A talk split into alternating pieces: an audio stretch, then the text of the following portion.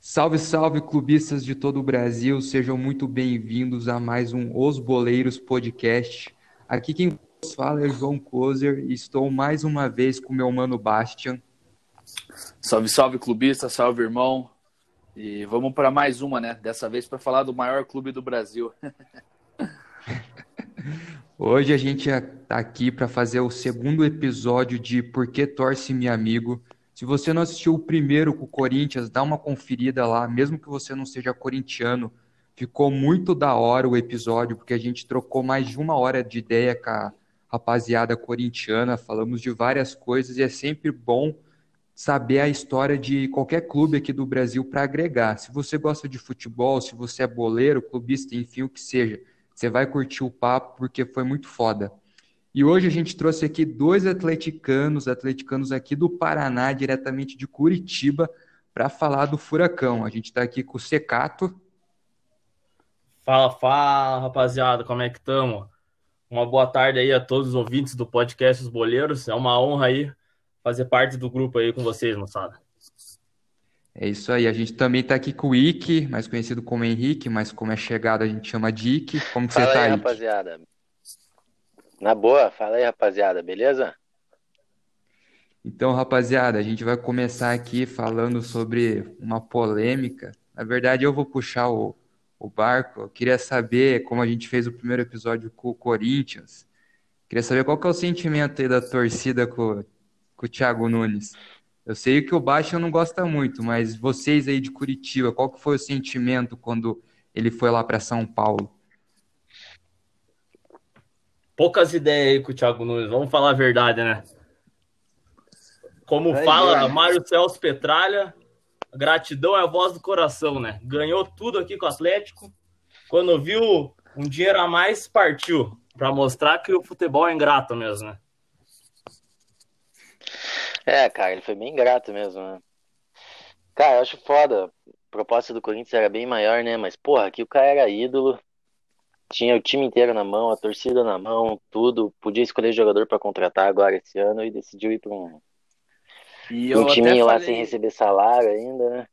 É, eu até falei ontem que eu falei, porra, mano, é, eu duvido alguém me dizer onde é que o Thiago Nunes treinava, que time que o Thiago Nunes treinava antes de vir pro Atlético.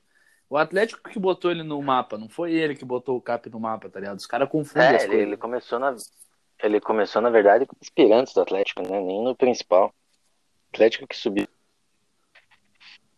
Levou embora a era um comissão técnico, técnica. É, mas é, ele, cara, ele fez história aqui, né, cara? Ele foi muito bom treinador aqui. Será que ele é o maior. Será que ele é o maior treinador que já tivemos, Pé? Eu, eu Ah, acredito cara, que sim.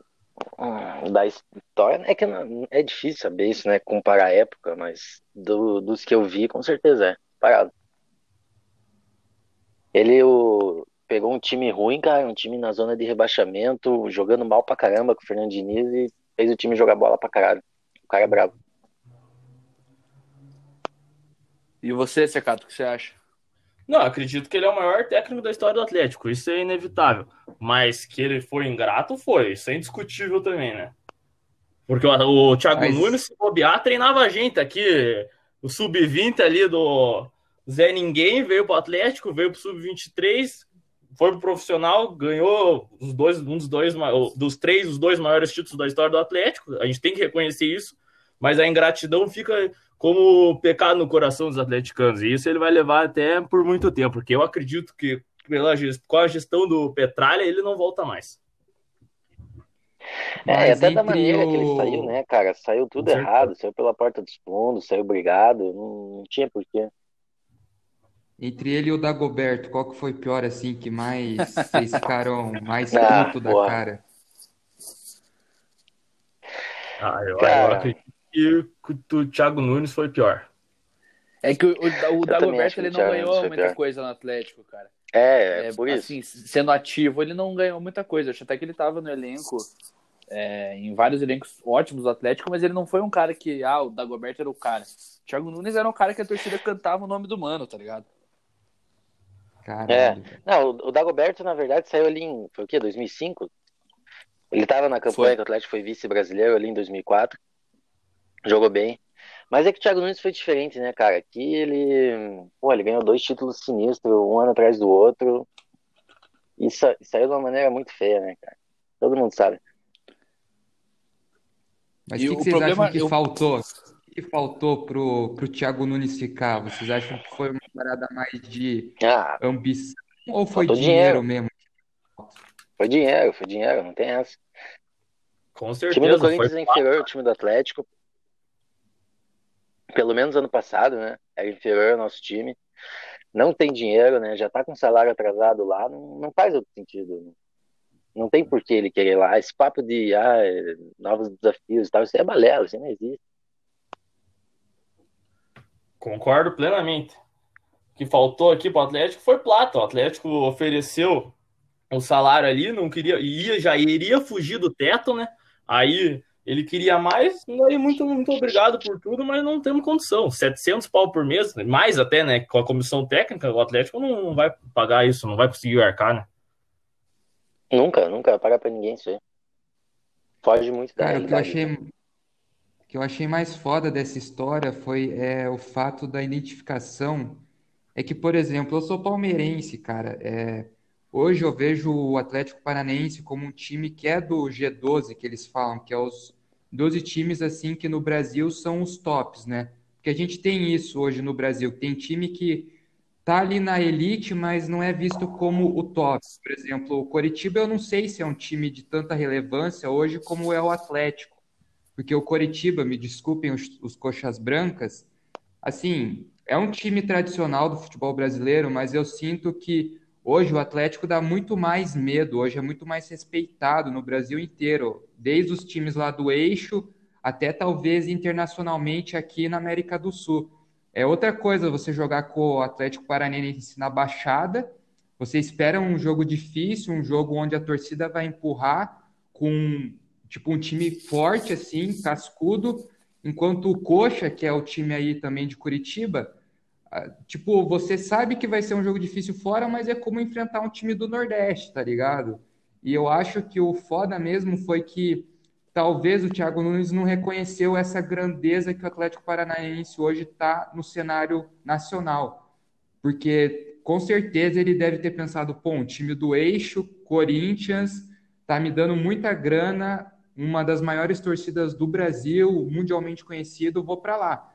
Mas talvez para a carreira dele era melhor ele ter ficado por uma questão que o, o Atlético ele também está num crescimento fenomenal, né, cara? Sem dúvida, né? Acredito que hoje está se mostrando como nunca, né? O Thiago Nunes não consegue desenvolver um trabalho no Corinthians, né? Como vinha no Atlético, e o Atlético também perdeu o Thiago Nunes, né? Porque o Atlético, depois disso, tá uma catástrofe hoje, né? Jogando nada, né? É, cara, um, um depende do outro, na verdade, né? Meio, é meio, é meio difícil saber também, porque o time mudou muito do ano passado para esse ano. Saiu muitos, muitos jogadores chaves, né, cara? Bruno Guimarães, Rony, Marco Ruben. Eu acho que agora o nosso time tá mais fraco do que do ano passado, bem mais fraco, inclusive, mas também não era pra estar jogando tão mal assim, né, cara? E aí entra na a história do Dorival, né, cara? Tipo, da, do que foi criado que o Dorival tinha um jogo ofensivo como o do Thiago Nunes. E na prática não, se- não é nem, nem sei se se deu por culpa do Dorival isso, mas o Atlético esse ano, ele, em momento algum, nem quando ganhou, apresentou um futebol vistoso como ele apresentou nos últimos dois, três anos. Ah, mas Ah, acredito que claro, mano. muito, muito também é, dessa culpa é do Dorival, né? Porque o Atlético não jogava nada, né? Essa que é a verdade. O Atlético foi campeão agora em cima do Curitiba, ganhou ali no final do jogo, mas não apresentou um futebol pífio, né? Essa que é a verdade. Ah, o Atlético, cara, na, na minha opinião, o Atlético perdeu muito a característica de jogo do ano passado, cara. O Atlético era um time muito vertical, com ponta rápida, atacando toda hora. E, cara, não interessa contra quem jogasse, tá ligado? Ia pra cima, meteu 3 a 0 no Boca aqui na Arena. Cara, passamos de Flamengo, Grêmio, Inter na Copa do Brasil. Tipo, porra, só jogo pedreiro. Porra, todo jogo jogando bem, tá ligado? Mas esse ano o time perdeu muita característica, cara. O time tá muito mal, cara. Me lembra muito o time do Diniz, cara. É só ataquezinho pro lado, sem objetividade. O time não ataca, cara. Foda, até a raiva. E, re, e re, a reposição das peças foram bem ruins, na minha opinião. Não sei como vocês enxergam a, as contratações do Atlético para essa temporada. A verdade é que a reposição com certeza foi ruim. Isso acho que todo mundo entra em acordo. Só que o, o time que o Atlético tem não é para estar tá jogando da maneira que está jogando. Concordo, concordo. Cara, é, eu acho que as reposições foram. É, é que é, é, é, difícil falar se é, se é bom, se é ruim, porque é, uma, é um chute, né, cara? Não tem como saber se o cara vai vir aqui e vai jogar. Pô, por exemplo, o Rony. O Rony estava aqui ano passado, deitando, comendo a bola, no Palmeiras é xingado hoje. Então é, é muita questão de sorte do cara se adaptar ao estilo de jogo e tal. Mas que Marquinhos Gabriel, Carlos Eduardo não estão jogando nada, não estão, cara. As contratações foram horríveis, horríveis, horríveis. Não se encaixaram no plano do Atlético. Pelo amor de Deus, essa... Marquinhos Gabriel a, a contratação do Marquinhos Gabriel, eu explico para vocês, é para incentivar os jogadores da base, porque daí eles olham o Marquinhos Gabriel e falam: se o Marquinhos Gabriel joga, eu consigo também, velho. Cara, morto, velho, morto. Ele, ele é o único jogador que eu vi na minha vida, velho. Ele entra em campo cansado já, cara. Cara, meu Deus do céu, velho. Dá uma raiva de ver ele jogar. Nem, nem o G2 era assim, né, Ike? Não, nem o G2. O G2 gordo corria mais que filha da mãe aí, velho. Porra. O G12 saía, da UTS e jogava mais que o Marcos Gabriel, pô.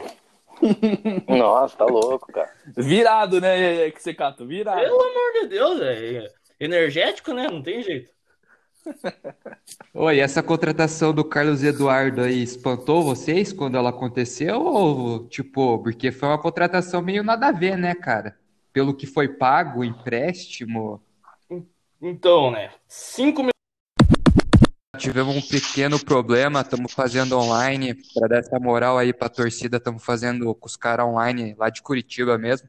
Mas voltando ao que eu estava falando, eu falei lá do, do Cadu, cara, como que foi, tipo, o Carlos Eduardo tá vindo aí pro CAP e tal, daí de repente sai a notícia que o cara vai ser empréstimo dois anos, e o que mais me deixou espantado foi o fato do, do Atlético Paranaense de desembolsar quase a mesma grana que a gente pagou, o Palmeiras pagou para ter ele, acho que 60%, 80% do passe. Então, é complicada essa situação, porque o Carlos Eduardo, ele veio por 5 milhões de reais do Palmeiras para o Atlético por empréstimo de dois anos, né? Aí você pega o currículo dele. O homem estava no Egito na segunda divisão e era reserva. Aí você me fala, que, que você quer com um jogador desse? Você não pode pagar esse mesmo valor, essa mesma jogador que vai valer muito mais? Eu, na, no começo, eu não achei que seria tão ruim, na verdade, a contratação. Mas vendo o histórico dele, péssimo. Ele, ele já no Goiás, que falavam que ele jogava essas coisas, tudo. O homem fez 29 gols em quatro anos. O homem é atacante. Não existe isso. Eu achei uma péssima contratação. Cara, muito ruim, muito ruim, muito ruim.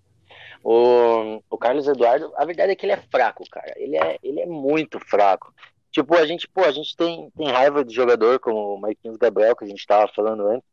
Mas a gente tem raiva porque, pô, o cara não tem vontade de jogar, né, cara? O cara não corre, o cara anda em campo. Sabe aquele jogador que olha e fica puto só de ver jogar? O Carlos Eduardo não, ele até que tem vontade, mas ele é muito ruim, cara. Ele é muito, muito, muito ruim, cara ele não, cara, ele, ele não, não tem condição, assim, ele se atrapalha todo com a bola, cara, ele, cara, não dá, zero, zero, zero, Carlos Eduardo, zero. No Palmeiras era xingado já, e, nossa, tá maluco.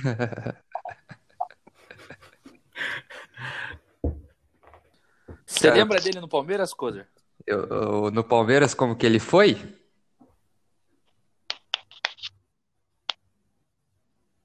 Cara, no Palmeiras ele foi ruim também. Ele sempre foi fraco, cara. A verdade é que na época do Goiás, a galera. Palmeiras, assim, pra você. A galera do, do Goiás, na época, tipo, hypava muito ele. E a maioria dos times de São Paulo queria a contratação dele. Queria que ele fosse pro. Eu lembro que era São Paulo. São Paulo e Palmeiras sempre tava ali querendo alguma coisa com ele, não sei o quê. Aí ele foi pro Egito primeiro, né? Ele tava lá no Egito, ele tava no time do Keno, no time do Rodriguinho, que era o Pirâmides. E pelo que eu lembro, eu acho que o time meio que tava falindo, tiveram que vender. Até porque hoje o Keno foi pro Galo, né? O Keno que os caras seguraram até as últimas. Só que, cara, ele sempre foi ruim daquela forma e quando o Palmeiras contratou, foi um. Foi, cara, foi uma cacetada, foi coisa de 20 milhões de reais, tá ligado? E aí, desde que ele chegou, todo mundo sabia que ele ia ser ruim, porque foi uma transferência nada a ver, cara. Todo mundo fala que foi de bagulho de empresário do Alexandre Matos com o empresário do cara. E o cara sempre foi fraco, fez um golzinho, fez um golaço, na verdade, contra o São Paulo. Ele pega de voleio fora da área, velho, e fez esse gol. Mas até hoje só foi isso no Palmeiras. Aí quando ele foi pro Atlético, eu já esperava isso, cara. Ele é muito fraco, velho. Ele só corre, só sabe correr. O Atlético, o Atlético buscava uma reposição pro Rony, na verdade, né? Daí ele falou, ah, vou trazer um cara de velocidade. Só que, cara, o engraçado do Carlos Eduardo é que ele, ele é muito veloz, mas às vezes ele dá um tapa, a bola sai e depois ele sai, tá ligado? E não pega a bola. Isso que é complicado. O cara é, como disse o Wick, ele é, ele é fraco demais, cara. É impressionante. E o problema é que você tem uma, uma folha salarial onde você tem dois caras que já estão é, com um teto novo, que é o Marquinhos Gabriel e o Carlos Eduardo, ganhando mais do que um Nicão que tem anos de casa. Aí você pega esses dois caras e eles não produzem nem metade do que um Nicão produz. Isso que o Nicão é um cara que oscila bastante. E eles têm um salário absurdo e daí você não pode ficar também. É, muitas vezes os, os treinadores não colocam esses caras no banco, porque foi um puta no investimento no clube. E daí isso acaba até interferindo nos moleques da base. Eu vejo moleques da base que poderiam ser titulares no Atlético pela carência que tem na posição, tanto do Marquinhos Mas quanto a culpa do é de Eduardo. quem? Trazer esses caras, Carlos Eduardo, de quem, quem que é a culpa? Porque, pelo que vocês falam, o Petralha é o cara que manda lá, é dele a culpa? A, de, desses dois especificamente, na minha opinião, é o Paulo André. Não sei Com o que você certeza. pensa disso. O maior responsável pelo departamento de futebol do Atlético, que é isso que tá dando problema esse ano, têm nome e sobrenome, Paulo André. Foi ele que fez contratações de todos esses medalhões que saem do teto salarial do clube. E então, se eles trazem esses caras, eles fogem totalmente da filosofia de trabalho do Atlético. Porque não tem sentido nenhum trazer Marquinhos Gabriel, trazer Carlos Eduardo. Do que eu entendo, não, não, não tem explicação nenhuma. O Paulo André, como diretor de futebol, está sendo um ridículo. É, com certeza, cara. 100% culpa do, do Paulo André. É que, cara, quem manda no Atlético é o Petralha, né, cara? Isso to- todo mundo já sabe. Mas ele não, não tem como o cara fazer tudo, né, cara? O, o responsável por contratar o Atlético hoje é o Paulo André. É o Paulo André que vai atrás, é o Paulo André que, que acerta pro cara. O Petralha é o cara que dá o aval ou não. Tipo, tá, pode, tá, não pode, não quero. Mas quem vai atrás é o Paulo André. E, cara, eu acho que ele não errou só na- não, não só nessas duas, cara, mas se parar pra pensar em quase todas as contratações do Atlético. O Atlético não, não contratou ninguém de peso esse ano. E, por exemplo, veio o Marco Ruben ano passado. Tudo bem, um cara.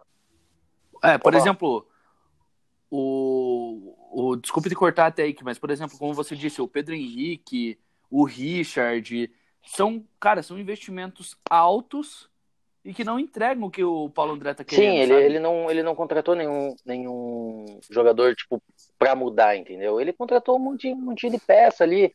Pô, por exemplo, o Pedro Henrique e o Richard, você falou, na minha opinião, são dois reservas. Então, tipo, até que são bons ali e tal. O Richard, mais ou menos. O Pedro Henrique, beleza. Mas, enfim, são jogadores para nossa reserva, que, que a gente não precisa deles, entendeu? A gente não contratou ninguém de peso para chegar aqui, virar titular e decidir um jogo, entendeu? Como foi o Marco Ruben ano passado. Não, não teve nenhum, cara. A gente trouxe o Walter com 20 quilos acima para talvez ele perder peso e loucura, velho. Eu acho loucura. O que o Atlético fez com a janela aí foi loucura. É, cara, foi bem foda na real. Se for ver, tipo, esse do Walter aí, mesmo a galera botando muita fé no cara, eu acho que foi, foi muita aposta. E, tipo, se você for ver, o, o, igual vocês falaram, assim, o time do Atlético perdeu muita peça e não, não colocou uma recomposição à altura, tá ligado? Por exemplo, trouxe o Dorival, cara. Assim, o Dorival para mim é o tradismo, cara. De todos os caras que o Atlético fez, por exemplo, sei lá, as entrevistas lá, o Atlético pegar o Dorival, para mim, foi a pior cagada. Para mim, ali começou a merda, cara. O Dorival é muito fraco. Eu fiquei sem entender por que, que o Dorival estava sendo contratado, sendo que tinham colocado em pauta um cara lá da Argentina, que tinha feito um. Tava com futebol massa, umas ideias massa, daí os caras pegam o Dorival, tá ligado? Que todo mundo do Brasil sabe que esse cara é ruim e que ele não vai mudar patamar de time nenhum, tá ligado? Com certeza, né? Não tenho dúvida. O Dorival Júnior, na verdade, para mim, foi o maior erro do Atlético na temporada. E eu não consigo entender como que em oito meses, tudo bem que teve a paralisação por causa do Covid, mas agora daí dá quatro jogos, dispensa o cara. Isso daí não tá funcionando no futebol agora? Os caras não conseguem ver que antes já não estava rendendo? Isso que eu não consigo entender. É, o, o Atlético começou. É que o Dorival, na verdade, foi a terceira, a quarta escolha do Atlético. O Atlético contratou ele no final já. É, tentou o cara da Argentina ali, que o, que o Kozer falou, é BKSS, se eu não me engano. Sebastião BKSS. Que acabou acertando com o Racing, né? Se não Daí... me engano, foi. É, ele saiu do Independiente, acertou com o Racing. Daí o Atlético tentou o Rogério Ceni, também não deu certo. Daí, se não me engano, tentou mais um de fora, daí veio o Dorival. Mas, cara, foi isso que o Secato falou ali, cara. O... Pra mim, o, o maior erro do Atlético, cara, a pior coisa que aconteceu esse ano foi a gente ganhar esse Paranaense, cara. Pô, tudo bem, ganhar em cima do rival, um título, tesão. Mas, cara, já era pra ele ter caído ali, cara. Porra, a gente é um time muito inferior ao Coxa. Os dois jogos jogamos pior, querendo ou não, a gente jogou pior, tá ligado? Jogamos mal, mal, mal, mal. Se perde ali aquela final, já cai ali. Começa o Campeonato Brasileiro com um treinador novo, estilo de jogo novo. Sei lá, tenta. Porque nossa tabela no começo não era difícil, cara. A gente ganhou os dois primeiros jogos, daí era. Pô, perdemos dois jogos seguidos em casa. Eu nem lembro do Atlético perder dois jogos seguidos em casa minha vida inteira. Tá louco. Qual que é a solução para vocês aí? A solução é apostar em outro cara aí fora do Brasil ou pegar um interino e já era até o final do ano? Então, no momento tá o Eduardo Barros, né? Acredito que ele é um. Ele, pelo menos ano passado, ele demonstrou um bom trabalho. Ele pegou os últimos oito jogos, saiu invicto. No começo do Paranaense esse ano ele oscilou bastante, mas com o time sub-23. Eu acredito que por esse ano, ah, pelo menos agora no começo, tem que dar uma oportunidade para ele, porque pelo menos ele conhece os jogadores, ele conhece como é que funciona lá. E então o começo tem que dar uma oportunidade para ele. E outra, né? Os jogadores querem ele, né? Como interino. Então isso conta bastante, né? Mas tem que dar resultado, né? Que senão também não adianta. É, eu, eu acho que o Atlético vai, vai deixando ele para ver qual que rola, mas nos bastidores vai tentar ir atrás de um técnico novo aí. Eu gosto do Eduardo Barros, acho ele bom, só que eu acho ele ainda muito, muito jovem, assim, nas próprias entrevistas, sei lá, não, não me passa muita confiança assim de treinador, sabe? Parece ele muito timidozinho. Não sei se ele conseguiria controlar o grupo na mão facinho. Mas é complicado também ir atrás de um, de um, cara. Hoje em dia, quem tá livre no mercado ou é cara que é extremamente caro, ou é que não deu certo em lugar nenhum. Não adianta ficar trazendo trazendo esses tá rodízios. Aí o cara é demitido lá, daí vai para lá. É, não adianta, não muda nada. É. Aposta. Acho que tem que deixar ele, vamos ver.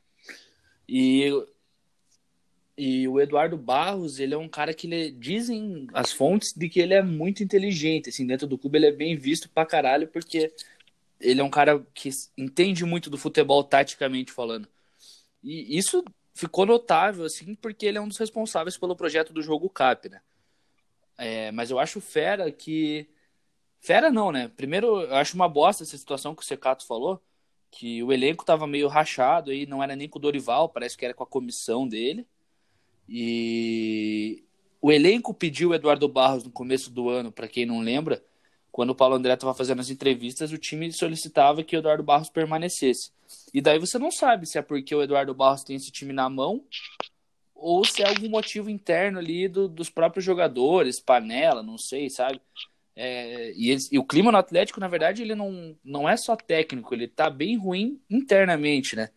É, de acordo com, com os caras da. Como é que Os fala? bastidores. Os É, bastidores. Caca. É, as minhas fontes internas. Pelo amor de Deus. Nicola, né, irmão? Mas diz que o clima tá bem tenso lá no Atlético, apesar. Não sei se vocês estão sabendo Então, que eu tô sabendo também ali que, o, que tem a panela, né? A famosa panela no Clube Atlético Paranaense, ali, liderada pelo senhor Wellington, né?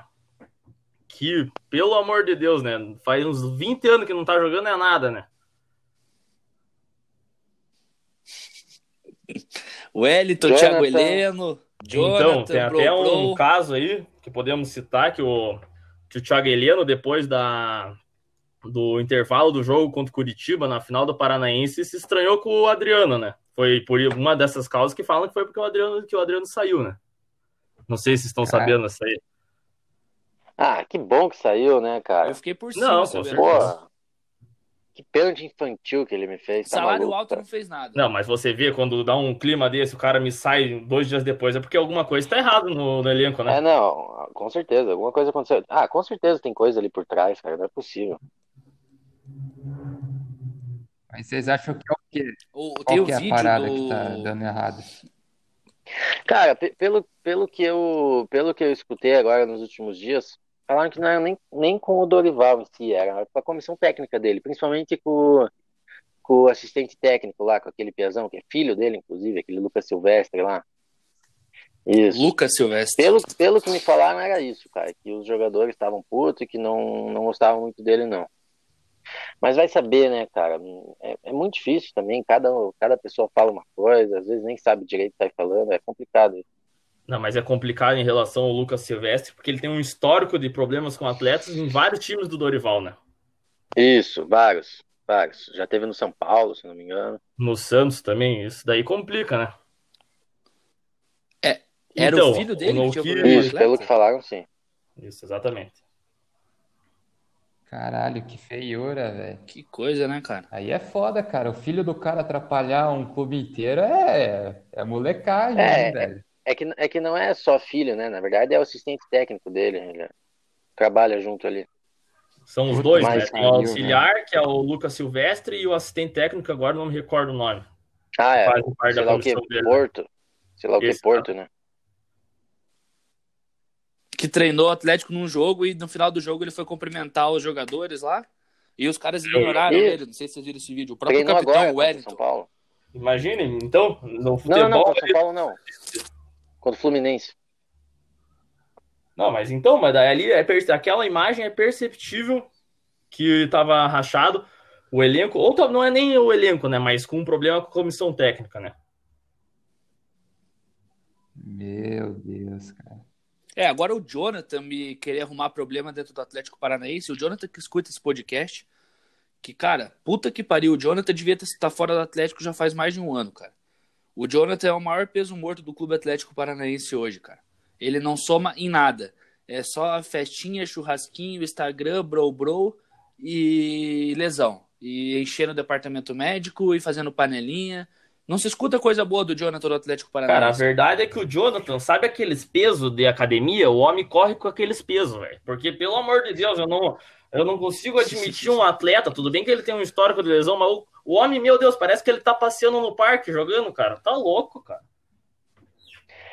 Cara, na minha opinião, o Jonathan é ex-jogador já, cara. Já deu. Não é nem pro Atlético. Eu não, não consigo ver ele com bola mais jogar em nenhum lugar, cara. Porque, cara, ele, é- ele tá muito lento, muito lento. Você vê na marcação dele, ele não dá o bote, ele só cerca. Ele, cara, ele pra virar o corpo, meu Deus do céu, cara. Parece meu pai que tem três cirurgias no quadril, velho. Ele não consegue virar a porra do corpo, cara. A bola vai atrás dele, ele tem que dar a volta, cara. Ué, impressionante esse cara, velho. O Jonathan que vinha jogar pelada com a gente, porque tá louco, velho. Ver ele na TV não dá, velho. Todo, todo sábado, às três Nossa, horas pode vir, né? chama ele, avisa que não tem problema. Nossa, mas ele Pô, joga no falando- time, hein? no nosso, nem no nosso É, serve. no outro time, né? No outro time, claro. Falando em jogador aí, é um jogador que vocês queriam no Atlético, assim, hoje, numa posição carente, que você Pode ser qualquer jogador, mesmo que não caiba no orçamento do clube, mas que vocês gostariam que viesse para dar uma arrumada. Pode vir o Messi? Menos o Messi. Então, Cara, eu não sei, velho. Manda, Secato, manda. então, pensando esse ano, eu acho que o cara que tá jogando mais bola no futebol brasileiro é o Nenê. E o Atlético não tem um jogador na função que o Nenê faz. Você tá de Pô, é, vem brincadeira, né, um 10 cara? aqui, velho. Pô, tá, Nenê, pelo amor de Deus. Hat trick, tá louco, velho. O Nenê tá voando, homem, velho. 39 anos, tá louco, velho. Pô, artilheiro do ano, mano. Mas quer arrumar mais um Artilheiro Lúcio, do ano, pô. Tá louco. Não, mas o Lúcio, o Lúcio fica pra resenha ali, né? O comandante ali ganha título ali do banco. Agora o Nenê tá jogando muito. Vocês vão me falar que não, pô? Não, o Nenê tá bravo esse ano, mano. Tá bravo. Cara, o Atlético precisa de um 10, cara. Eu também concordo ali com esse cara. Talvez com o Nenê, eu não sei, né, mano? Não, mas É, eu não quero fugir da realidade financeira, né? Mas se precisa de um 10, precisa, cara. Ou um 10 ou um centroavante, né, cara? Centroavante a gente tá muito mal. Não tem nem reserva pro Bissoli. O que Mas. vocês acham do Lucas? Caberia, Lucas Lima? O Nenê joga Não, mais sai que fora, ele, rapaz. fora. Lucas Lima vai tomar no cu dele. Cara, O Lucas, eu Lima, acho o Lucas que- Lima é bom pra, pra gravar TikTok só, velho. Isso. Cara, é um jogador que eu queria muito no Atlético, velho. Que eu acho que tem a cara do Atlético e já falou que queria jogar aqui. Não sei em questão de salário, mas era o Diego Souza, cara. Eu gosto do futebol dele, acho que ele se encaixaria aqui, velho. Brigador, raçudo. Eu acho que ele combina pra caralho com o Atlético. E hoje ele caberia muito bem né, lá na frente, porque por mais que o Bissoli seja muito promissor, é- acho que o Diogo Souza poderia fazer um falso 9. Faz, ali, faz. Ele no esporte assim. carregava o time sozinho, cara. É só ele que jogava naquele time fraco. Concordo, Diego Souza ia fazer uma fumaça de nove ali. O Diego Souza é muito bom, cara, só que a galera não dá valor pro cara, velho. O cara no, no Grêmio tá voando, velho. Bom jogador, é um bom jogador, né? Mas é que o Grêmio também, eu não sei o que acontece lá. O Renato Gaúcho ressuscita os mortos, cara. Eu não sei, ele, eu não sei Léo se ele leva Moura. pra night os caras, eu não sei o que o cara faz, velho. Ah, deve Pior que é levar, muito- né, cara? Deve levar. É muito jogador que ele recupera. E diz que tem uma boate lá, lá, em, lá em Porto Alegre, Secato, que o time do Atlético gosta muito, cara. Tá uma tal de É Gruta mesmo? Azul lá. Tô te têm que falando. voltar lá pra se Ah, benzer lá, nega porque véia. tá difícil a situação, cara. Na última vez, quem, quem pisou lá foi Ah, Bruno Guimarães, né, cara? Como é que Ah, eu vou não, mas lá daí são Richard 500, agora? né? Não tem jeito, né? Ah, não entra. Nem entra na porta, segurando Não a é. Ô, mas o Bruno Guimarães foi a melhor revelação aí do Atlético ou não? Ele é, ele é cria da base? Na verdade, o Bruno Guimarães ele veio do Audax, né? O Isso. Atlético comprou 70% dos direitos dele e ficaram 30% com o Audax. Mas ele veio em 2017, meados de 2017, e começou a despontar no Paranaense em 2018. Mas das revelações, né, jovens, né, não vindas do CT do Caju, ele é com certeza é uma das maiores, junto com o Renan Mas Lodge. do né, CT, da é do CT, CT. né, claro. Do CT é o Renan Renan Lodge. É CT. Últimos tempos. Dos últimos tempos, exatamente. O Bruno Guimarães é, dá para se considerar, né? Mas ele não é cria do CT, né? Ah, É, o. Bruno. É, o Bruno, o Bruno Guimarães, ele veio num projeto dentro da base ainda de formação. Ele terminou a formação profissionalmente falando no Atlético, porque ele veio, jogou no Sub-23, que pode se considerar uma categoria inferior, e depois ele subiu pro profissional. E daí ele até demorou um pouco para deslanchar. Eu achei que ele teria deslanchado bem mais rápido, né? Demorou para ter oportunidades. Mas daí É, chega é o que- Diniz, me bota o homem de zagueiro. Me responda como é que faz aí. É, que o, no, no Atlético, na verdade, é tudo muito, muito complicado, né, cara? Tudo muito difícil. Você vê muita contratação, como agora, trouxe um, um aquele Jaime Alvarado, trouxe Ravanelli. Pô, todo mundo fala que é bom, trouxe um, não lembro se é Paulinho agora, do São Paulo. Mas todo mundo, pô, todo mundo fala que é bom e tal, e, cara, demora dois, três meses para começar a ir pro banco, sabe? Parecem tudo aqueles esquemas de se adaptar ao estilo de jogo, sei lá o quê, não bota o pé pra jogar. O Bruno foi assim também, ele se destacou no Paranaense, lá com, com o time das Pirantes. Daí foi subindo, ele era reserva do. Quem que o Bruno era reserva? Do Wellington, se eu não me engano, não, não lembro de quem agora. Só sei que. É, do, do Lúcio, na verdade, Lúcio, na Sul-Americano. Não. Daí ele jogou, se não me engano, o primeiro jogo de titular dele foi um que o Lúcio acho que estava suspenso ou machucado, e a final também ele jogou contra o Júnior Barranquilla. Mas o Atlético, sabe, é muita, muito demorado tudo, parece. Não sei o que acontece. Não. E muitas promessas vêm e. Porra, esses tempos eu tava lembrando, em 2014, chegou um lateral uruguaio pro Atlético com a promessa de ser o cara. É, e chegou novo, ele tinha 19 anos. Era o Lucas Olazo o nome do moleque. Esses dias eu vi no Campeonato Espanhol, Barcelona e Celta Vigo, falta pro Celta Vigo, gol de falta. Quem que bateu a falta? Lucas Olaza, velho. E eu falei, esse cara não jogou três jogos no Atlético, ficou seis meses aqui, velho. Olha a joia que foi perdida, saca? Tipo, que só passou pelo. Eu lembro dele, 2013, viu, né? Lateral esquerdo. Mas é. o problema é que também depende muito, às vezes, do jogador, né? Porque tem o cara pode ser bom, isso a gente não pode negar, mas daí aqui não rende, né? Então, ah, daí ele foi ser feliz fora, né? Como acontece aqui, os caras jogam muito e depois não jogam nada. É coisa de futebol também. Né? É, realmente.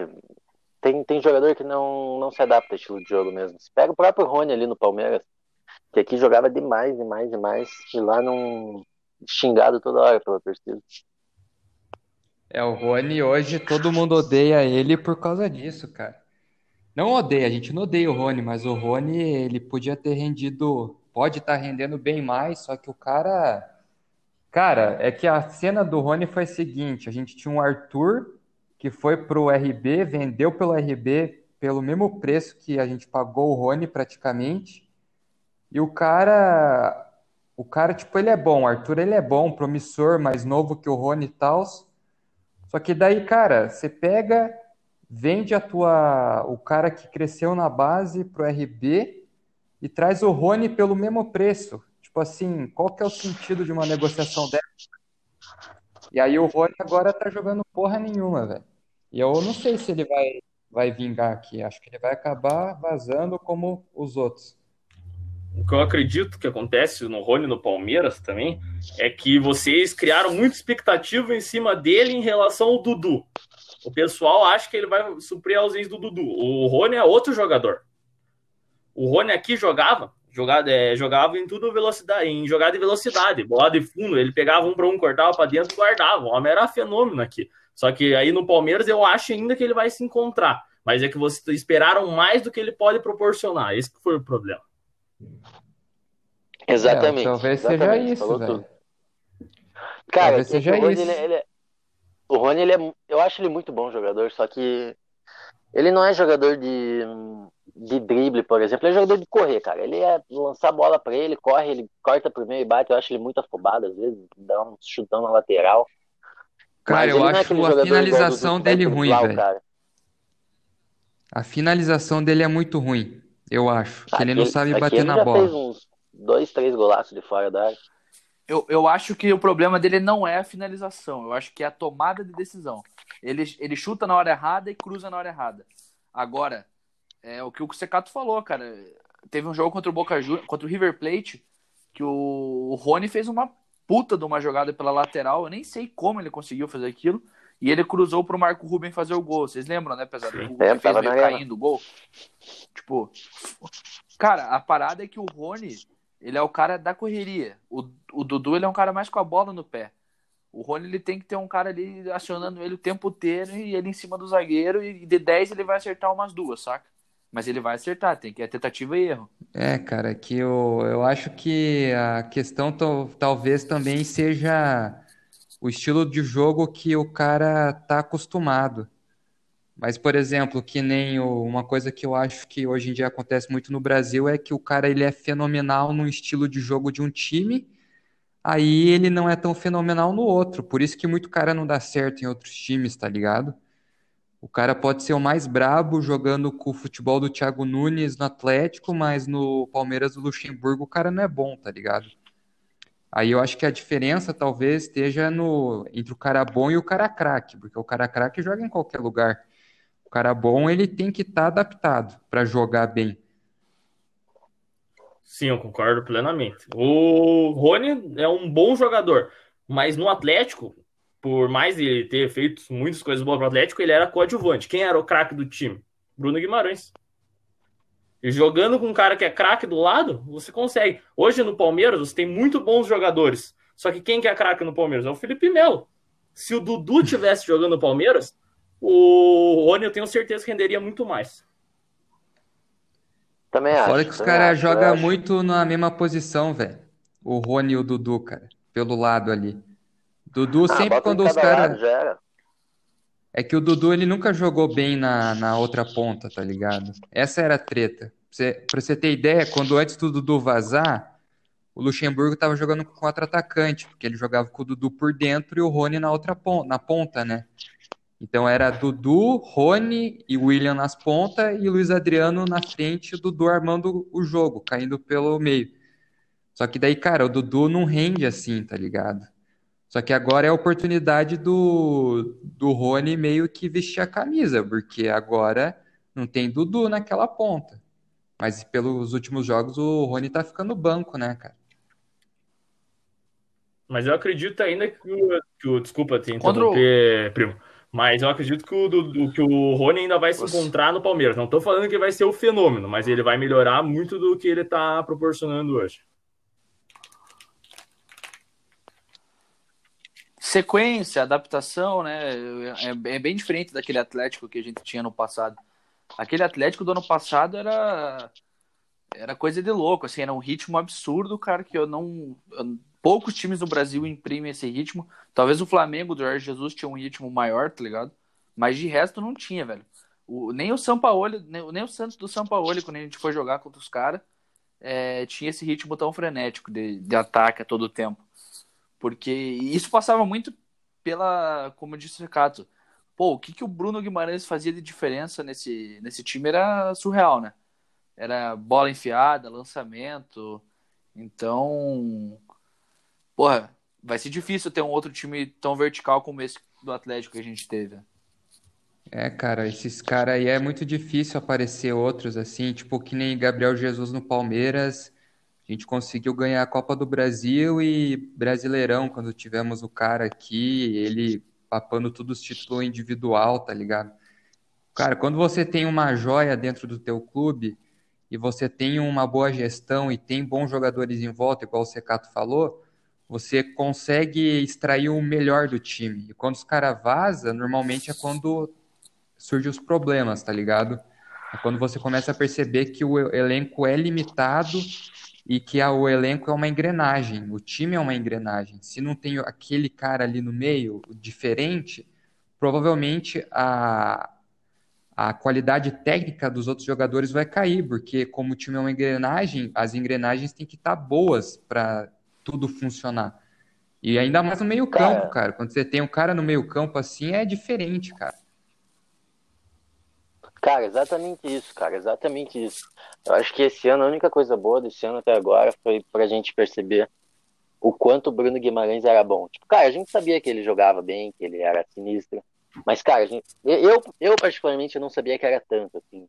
Tipo, só ele sair que a gente não cria uma jogada de gol, cara. Ele era o jogador que mais acertava passe no time, o jogador que mais desarmava, mais criava chance de gol, ele fazia gol às vezes, dava assistência às vezes. Cara, cara ele é ele, ele, ele acabava com o meio-campo dos outros times sozinhos, cara. O Atlético dominava o jogo inteiro por causa dele, cara. E é muito simples você reparar isso, né, Ike? Porque olha o que jogou a Citadini e o Wellington ano passado e olha como estão jogando a Citadini e o Wellington esse ano. Chega a dar, cara, chega a dar tristeza, cara. Isso que o Citadini não tá tão mal quanto o Wellington está. Mas, cara, eles não conseguem fazer absolutamente nada sem aquele cara que é o, igual o Bruno carregando o piano. Exato, mas é a mesma coisa que falam na zaga, né? Com o zagueiro sinistro do teu lado, qualquer um, qualquer zagueiro fica bom. Mas é a mesma coisa, cara, é a mesma coisa. O, o Citadini, esse ano, eu acho que ele tá jogando bem. Para mim, eu acho que desde o começo do ano, é o jogador mais consistente do, do time principal. Acho que só atrás do Santos, na verdade, né? Mas Mas mesmo assim, cara, se comparar com o ano passado, é nada, zero. O Wellington não tá jogando nada, cara, que absurdo. O Bruno Guimarães carregava o time nas costas, cara, e ninguém percebia isso. Todo mundo achava que o Atlético era um massa. Realmente, era um time que jogava bem, que ia para cima, como você falou, cara, tinha uma intensidade de jogo muito sinistra. O Atlético era do primeiro até, o, até os 90 minutos atacando sem parar, cara. E eu, porra, foi a primeira vez na vida que eu vi um Atlético assim, cara. Antes era sempre 1x0, 2x1, aquele jogo sofrido. Pô, no passado teve jogo que a gente ganhou 3, 4x0 e metendo bola na trave ainda no final, cara. Pô, o Atlético tava muito bem. E não, e não sei se vocês vão concordar comigo, mas uh, o problema, o maior problema do Atlético é o meio de campo. Um, o jogo contra o Palmeiras, inclusive, não sei se você assistiu, Cozer, o Atlético deu um chute no gol. O que, que é isso? Eu assisti só o final, cara. Só o final, porque eu sabia que ia ser uma bosta, velho. Palmeiras tá jogando Meu mal Deus. também. Pior Meu jogo que eu vi na minha vida. Tá louco. Eu concordo, Ike. Pior jogo que eu vi na minha vida. E eu vi muito jogo ruim do Atlético, cara. Mas esse com o Palmeiras. Vila Fani e Pilarzinho tava melhor, cara.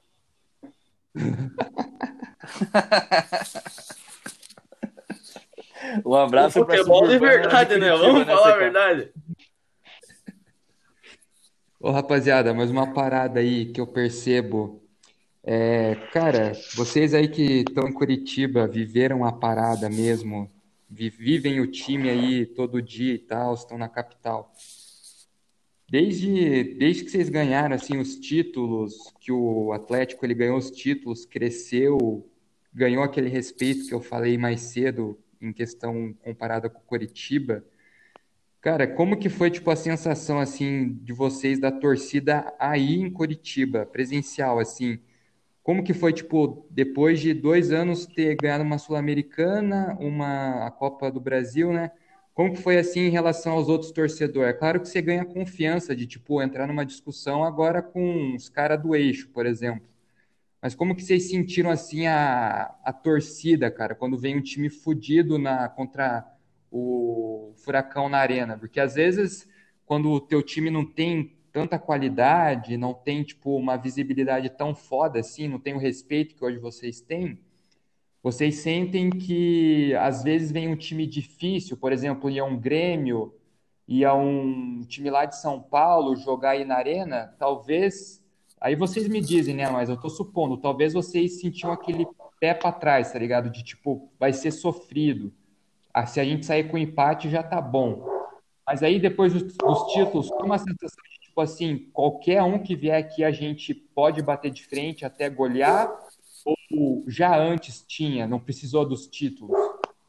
Que é furacão, rapaz. Aqui vem jogar para perder, homem de Deus. Cara, não, agora entrando, desde sempre que eu me conheço por gente, é muito difícil jogar aqui na arena. O time adversário pode ser quem seja. Vem jogar aqui e quem pensa no empate são eles. Claro que tem, tem fases ruins do time, tudo, mas antes e, de, e agora depois também, acredito que é mais difícil para o time adversário do que para o Atlético jogar na arena, sem dúvida. É, mas Eu assim, depois, também, depois dos né? títulos. Eu acredito que manteve esse o mesmo, né? Só que o problema é que esse ano o, o Paranaense não dá nem para considerar, né? Mas agora com a pandemia a gente não teve nem como ver muita diferença, né? Sim, sim. Mas um sentimento assim, você sentiu tipo uma diferença com a Sul-Americana, a Copa do Brasil ou ah, você Com certeza, é para Desculpa, pode continuar. Mas você sentia tipo assim uma confiança, tá ligado? Eu tô querendo dizer assim a questão dos títulos. Te trouxe uma confiança de tipo assim, puta que pariu. Hoje o Atlético, ele não é mais um time aqui do Paraná. Hoje o Atlético é aquele time que nacionalmente, cara, os caras respeitam nós. Então, em relação a isso, eu acredito que tenha mudado para o Atlético jogar fora, mas a questão do Atlético em casa, ele já é respeitado faz muito tempo. Claro que você ganhando títulos, você a autoestima vai lá em cima, né? Mas em relação ao jogo, acho que não, não mudou tanto assim. Claro que você pega um, um, um time é, sul-americano, tudo com você com título, sua, seu prestígio aumenta, né? Mas em relação uhum. ao Brasil, acho que não, não mudou tanto, entende? Sim. Também acho, também acho. Concordo 100%, 100%. Eu acho que até, até antes dos títulos, cara, o Atlético sempre foi um time muito forte aqui na Arena. Antes de ter grama sintética, antes, que zoam muito, né? Antes, antes de tudo, cara, Atlético na Arena sempre foi muito difícil. O Léo Moura até deu uma entrevista um tempo atrás e perguntaram para ele qual era o estádio que ele mais temia no Brasil e ele falou Arena da Baixada, quando ele jogava pelo Flamengo. E, cara, o Atlético ganhou os títulos nos últimos anos, mas eu não, não vejo que, que tenha mudado isso. Fora de casa, talvez sim, igual o Secado falou. Mas dentro de casa, não, cara. Você pega a retrospectiva contra Flamengo, São Paulo. O Atlético nunca tinha perdido para São Paulo na Arena até ano passado. O Flamengo, se eu não me engano, era 20, 30 anos sem perder como mandante. Então, o Atlético 40. É, 40. sempre foi um time muito forte em casa, sempre. Mas vocês. É, eu acho que a grande mudança, né, pesado, eu não sei para vocês, é, mas eu vendo de fora assim, eu enxergo que a grande mudança pro Atlético foi em questão do prestígio, lógico, mas foi em questão de chegar na competição. Por exemplo, a gente chegar para jogar uma Copa do Brasil hoje, com o time que a gente tá agora, pesado. A gente vai olhar e falar, opa, nós somos o Atlético, nós podemos ganhar essa Copa do Brasil, nós podemos ganhar essa Sul-Americana, nós podemos chegar longe nessa Libertadores, nós podemos brigar pelo topo do Brasileirão. Eu acho que isso foi mudando com, com os títulos. Essa questão de confiança para um torneio, para um campeonato. Agora, com relação aos jogos em si, o Atlético sempre foi aquele time que ganhava dos gigantes e perdia para os minúsculos, tá ligado? Vídeo Coritiba, o Atlético era freguês do Coritiba. Mas chegava e dava vareio em times grandes que vinham jogar contra nós. Daí eu não concordo que eu nem conheço Curitiba. Mas aí, rapaziada, eu queria também colocar uma questão aqui. É, o Atlético, é, vocês torcem aí desde que vocês nasceram e tal. Eu queria saber que vocês pegaram a fase em que vocês tipo viram que o Atlético realmente começou a se tornar um time de elite. É que eu não sei quando que vocês começaram a figurar. Para mim, o Atlético, tipo, que eu lembro, assim, a primeira vez que ele começou a brigar por algo grande foi no Brasileiro, lá em 2004, né? E o, e a Libertadores. Antes disso, como que era, tá ligado? Tipo, o time já era de elite ou vocês acham que no vice do Brasileiro e quase ter ganho uma Libertadores foi quando o Atlético começou a despontar como um dos grandes? O Atlético começou a despontar como um dos grandes a partir do primeiro título nacional, né, em 2001. Depois foi vice em 2014, do, é, é, 2014 não, 2004 e 2005 foi vice da Libertadores. Acho que a partir desse, é, desse século o Atlético despontou já bastante. Claro que oscilou bastante durante esse tempo, mas foi a partir desse tempo que o Atlético cresceu, né? Sim. É, eu, eu, também acho. Eu acho que até um pouco antes, se duvidar, ali em 99 ganhou a, a seletiva para a Libertadores, né? Na verdade, eu acho que o Atlético começou a crescer quando o Petralha assumiu. Bastante tempo, acho que faz uns 30 anos já, que ele realmente assumiu o Atlético e criou. 1995. E, e fez um, uma perspectiva, pegou e fez um plano para o Atlético. O Atlético não tinha nada antes, não tinha estádio direito, não tinha CT. O Atlético hoje tem o melhor CT do Brasil e um dos melhores estádios também, a primeira arena do Brasil. Daí ganhou o título brasileiro em 2001. Então, eu, eu acho que a, a, o principal fator que fez o Atlético se tornar grande foi, o, infelizmente, foi o Petróleo. Infelizmente não, né? Tem que montar. Tem que, tem que, falar a tá verdade, não, cara, Cara, o Petralha é brabo, cara. O Petralha é bom. Eu gosto dele, eu gosto dele. Eu acho que em alguns pontos só ele peca, assim. Ele não, não precisava ser tão autoritário, assim, criar tanta briga desnecessária com torcida. Mas eu gosto dele. Eu acho ele um mal necessário, assim, digamos. Eu não tiraria ele por nada do Atlético hoje. Tesão, velho. Eu ia perguntar qual era o maior fator, mas tá explicado, né? Eu já imaginava que seria o Petralha. Cara visionário. É, em 1999 teve a estreia da, da Arena, né, cara? E o Atlético, tipo, em 99 é, não era um, era um nada, né? E tinha o melhor estádio do Brasil. tipo, de 95 rebaixado. Ah, mas o rapaziada... é muito assim. Não tem nem como, acho que, acho que é indiscutível entre nós aqui. Eu acho um dos maiores dirigentes da história do Brasil. De clube, com né? Certeza, com certeza. Cara. Com certeza. Um dos grandes, né, cara? Ah, ele, ele hoje em dia é o melhor, melhor gestor pesado, que tem no tipo... futebol brasileiro, não tem como. mudando um pouco o, o teor da conversa, é, ontem a gente estava fazendo um, uma conversa com o pessoal do Corinthians e a gente perguntou, tipo, ah, qual foi o jogo mais emblemático para eles? E eu vejo muita gente falando, é, comentando na mídia, ah, o maior título do Atlético foi a Sul-Americana, daí quando ganhou a Copa do Brasil. O maior título foi a Copa do Brasil. E, cara, muitas vezes eu, como torcedor, eu olhava e falava, cara, para mim o maior título do Atlético, beleza, foi marcante uma Copa do Brasil, uma Sul-Americana, mas eu acho que, cara, até hoje, esses dias eu, porra, me emocionei vendo um, um vídeo no YouTube do título de 2001, porque eu acho que foi um marco na história do Atlético que, tipo, ali o Atlético subiu um degrau de tipo, opa, tô chegando, saca? E, e a galera não dá muito valor para esse título brasileiro de 2001 e coloca, sei lá, a Sul-Americana na frente desse brasileiro. Tá. E eu queria saber para vocês qual que é o, o, título, assim, ou talvez o jogo mais emblemático que vocês tenham visto tá do louco, Atlético. acho que não tem nem comparação, para ser sincero. É, claro que é muito importante se ganhar uma Sul-Americana, mas o que o Atlético fez em 2001 ficou eternizado, né? E para quem sabe e viu o jogo, aquele time do Atlético era uma seleção, né? Para mim, o jogo mais emblemático, até eu cornetando a Sul-Americana, mas eu vou falar, o jogo mais emblemático que teve para mim foi Atlético e Júnior Barranquilla. Que puta merda, eu, eu quase infartei lá naquele estádio, velho. Cara. Achou que, achou que o Jardim Barreira ia converter o pênalti? Ah, sei que tem o Santos ali, né? Não, nem me preocupei tanto, imagina, né? Cara, eu, eu, eu, eu, concordo com você, primo. Eu acho que, que o título mais importante da história do Atlético foi, foi de 2001. Na época era até mais fácil pra gente, pra gente ganhar, né? Eu, eu prefiro muito mais o brasileiro do mata-mata. Eu acho que dá mais chance para qualquer outro time. Fácil e... jogar com o Alex Pereira o Pereira, homem. Tá louco? Não, é muito gol, cara. É muito gol. Os caras são bravos demais. E, cara, eu, eu acho que hoje em dia é mais difícil ganhar um brasileiro, se duvidar, do que uma Libertadores da vida. O brasileiro tem que ter muito elenco, cara, é muito jogo.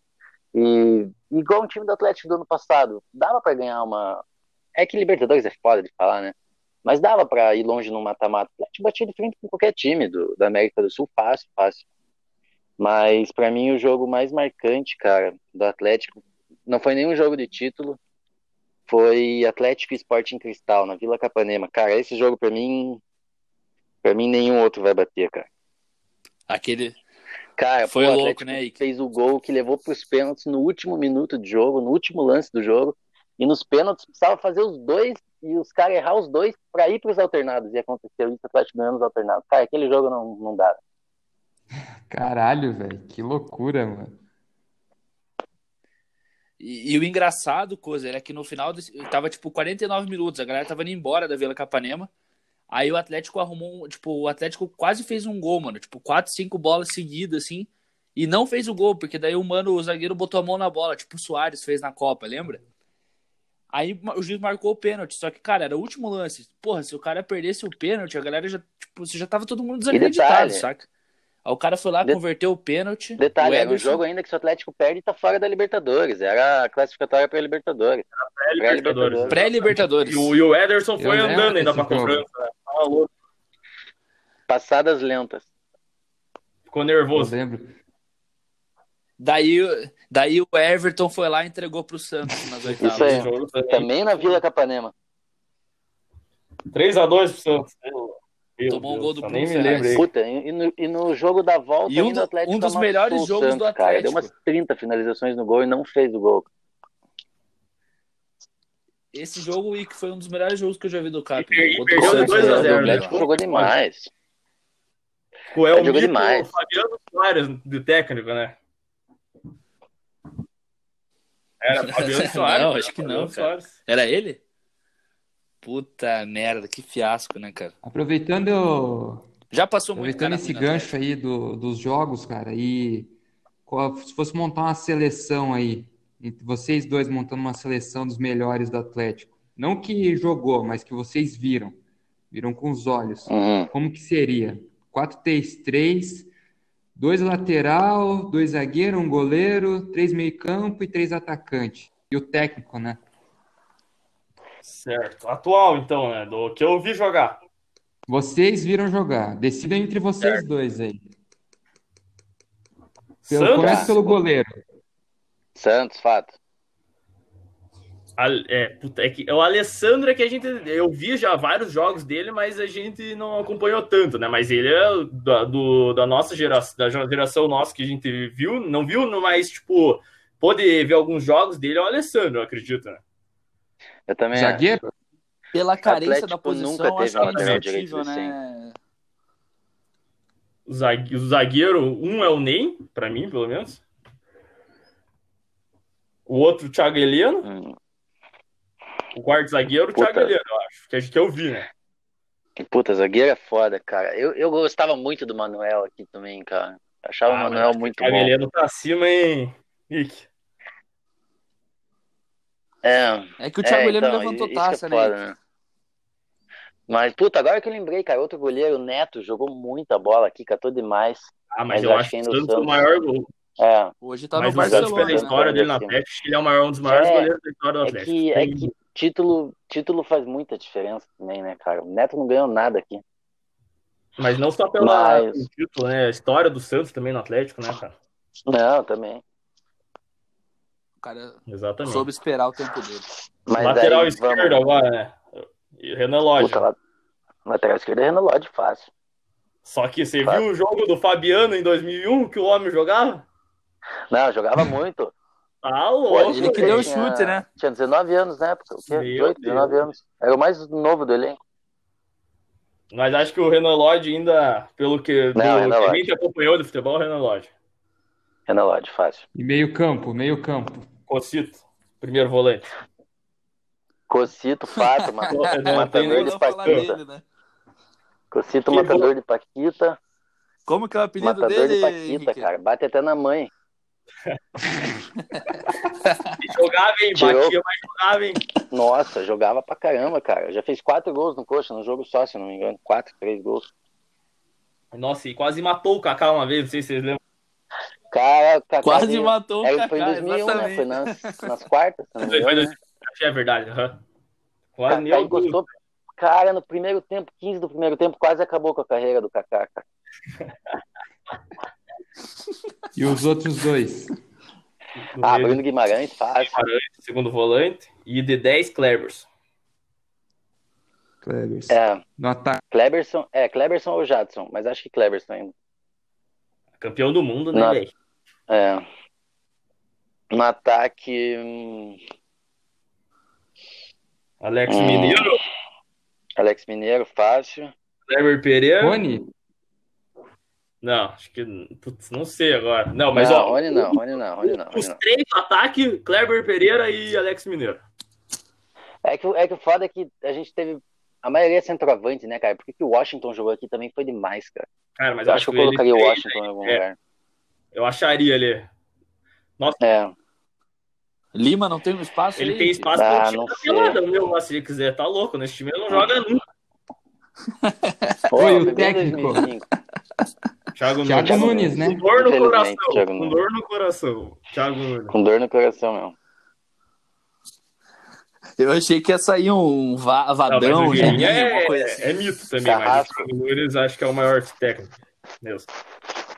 Então Carrasco. ficou Sam de Cito Guimarães, Kleberson, Kleber Pereira, Alex Mineiro, Washington, Thiago Nunes. Isso? Exatamente. Que Caralho, time, hein, pesado? Irmão, velho, porra. Dá pra, dá, dá pra jogar no sabadão, Ah, no meu né, time, CK, eu não sei se eu levo 13. esses caras, não. Muito fraco, muito fraco. O ah, Santos mas com teu certeza, banco, muito né, ruim. Tá louco? Rapaziada, queria agradecer aí, tá quase estourando o nosso. Queria agradecer vocês disponibilizarem aí para poder estar nessa gravação online aí com a gente, trocar essa ideia aí sobre o CAP, dar uma moral para os times aqui do Paraná. E, cara, queria agradecer e se vocês quiserem deixar o último recado de vocês, uma mensagem rápida, uma cornetada, divulgar alguma parada aí que vocês quiserem, mandar um salve para alguém, fiquem à vontade. Muito obrigado aí pelo convite, rapaziada. Cozer aí, que eu não, não, pude, não tive o prazer de conhecer aí, mas o primo já conheço de um tempo. Meu parceiro, mandar um abraço aí pro, pro Ike. E valeu o convite aí, não tenho muito o que falar, né? Porque tem o pessoal do, co do Coxa aí, que os caras ficam bravos comigo. Quando tem Atletiba, a gente ganha, eu encho tanto sabe dos caras, os caras me bloqueiam. Então vou mandar um abraço especial para eles, né? Você aí, o que, que, que, você tem para dizer aí? Pô, galera, só tenho que agradecer aí pelo convite. Obrigado de coração aí, Cozer, primo. Tamo junto aí. Massa falar do CAP aí, dar uma moral pro nosso time. Nosso time tá crescendo aí. Abracinho pro Secato também. E queria mandar um abraço pro meu coroa também, velho. Meu pai é coxa branca aí. Mandar um abração pra ele aí. E é isso, pesada. Valeu pela força. Tio Jair. É coxa branca, Tamo né, cara? junto, cara. Não querem deixar uma cornetada pro Cadu, Ô, velho? ô, Ike. Uma cornetadinha pro Ah, o Cadu? Cadu, Cadu que vai tomar no cu dele. Ele, ele e o Marquinhos Gabriel, cara. Meu Deus, que sumam aqui do Atlético. Nunca mais quero ver eles vestindo essa camisa.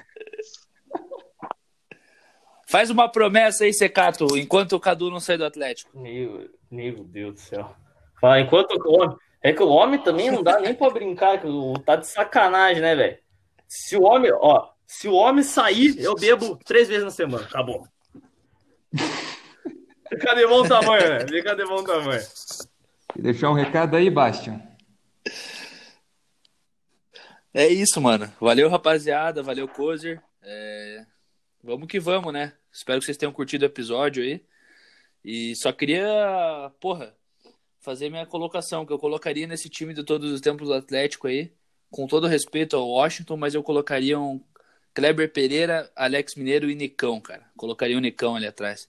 O cara merece estar nesse, Merece mesmo. nesses 11. E se puder mudar, É isso, eu mano. coloco É nóis. Isso então, rapaziada. Aquele abraço. Segue a gente lá no Instagram, os Boleiros Podcast. Aquele abraço. Se cuidem aí. E pau no cu dos coxa branca. Isso é. Pau no cu Abraço. dos coxa branca. Falou, galera. Abraço. Abraço, rapaziada. Abraço.